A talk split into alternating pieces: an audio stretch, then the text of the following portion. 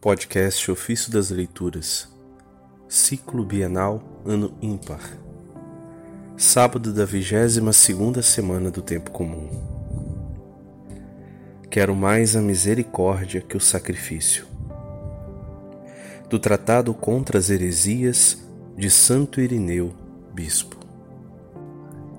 Deus não exigia sacrifício e holocausto dos hebreus, mas fé obediência e justiça por sua salvação.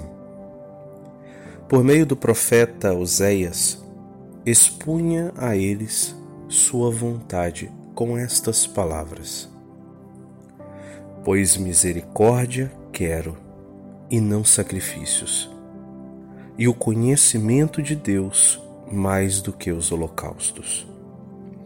Isso está no capítulo 6, verso 6 do livro de Oséias.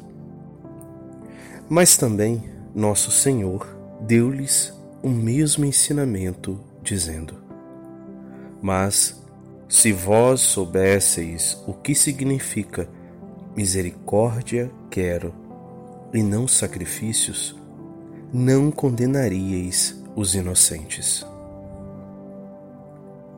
Conferido, confere-se isso em Mateus capítulo 12, verso 7. Assim, testemunhava a verdade dos profetas enquanto acusava seus interlocutores tolos e culpáveis. Da mesma forma, Cristo recomendou aos seus discípulos que ofertassem as primícias de suas criações. Não porque tivesse necessidade, mas para que eles mesmos não fossem sem frutos e ingratos. Por isso tomou o pão, proveniente do mundo criado, e deu graças, dizendo: Este é o meu corpo.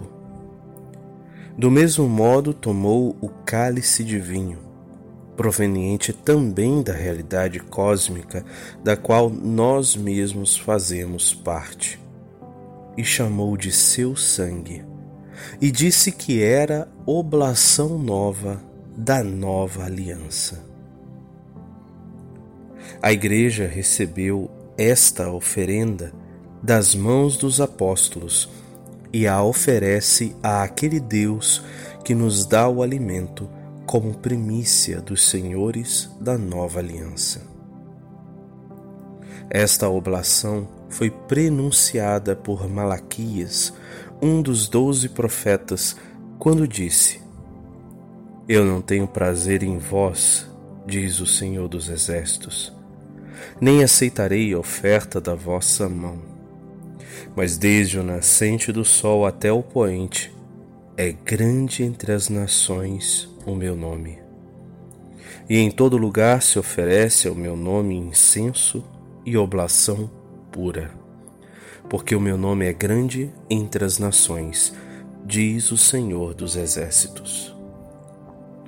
Esse trecho está em Malaquias, capítulo 1, versículo 10 e 11.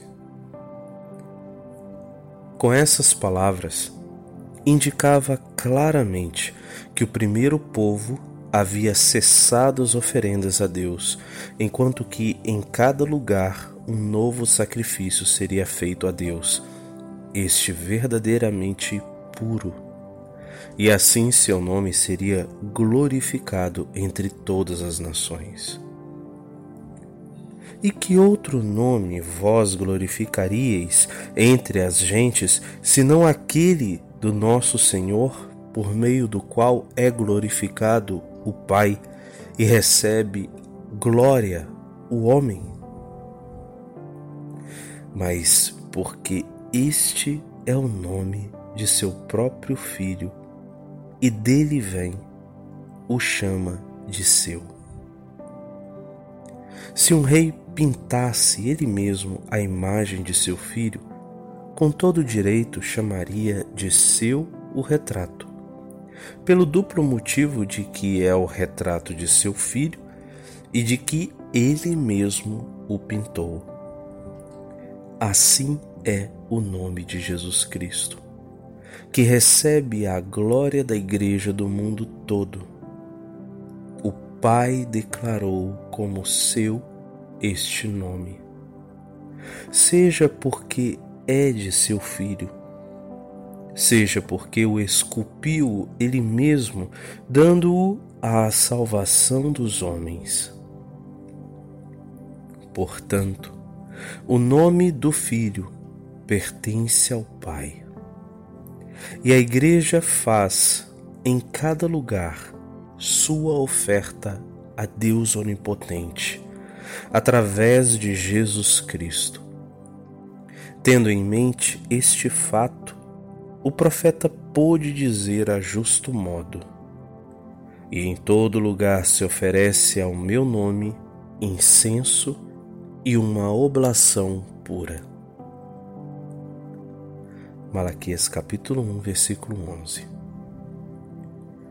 Este incenso, segundo São João, é parte das orações dos santos, conforme Apocalipse capítulo 5, verso 8.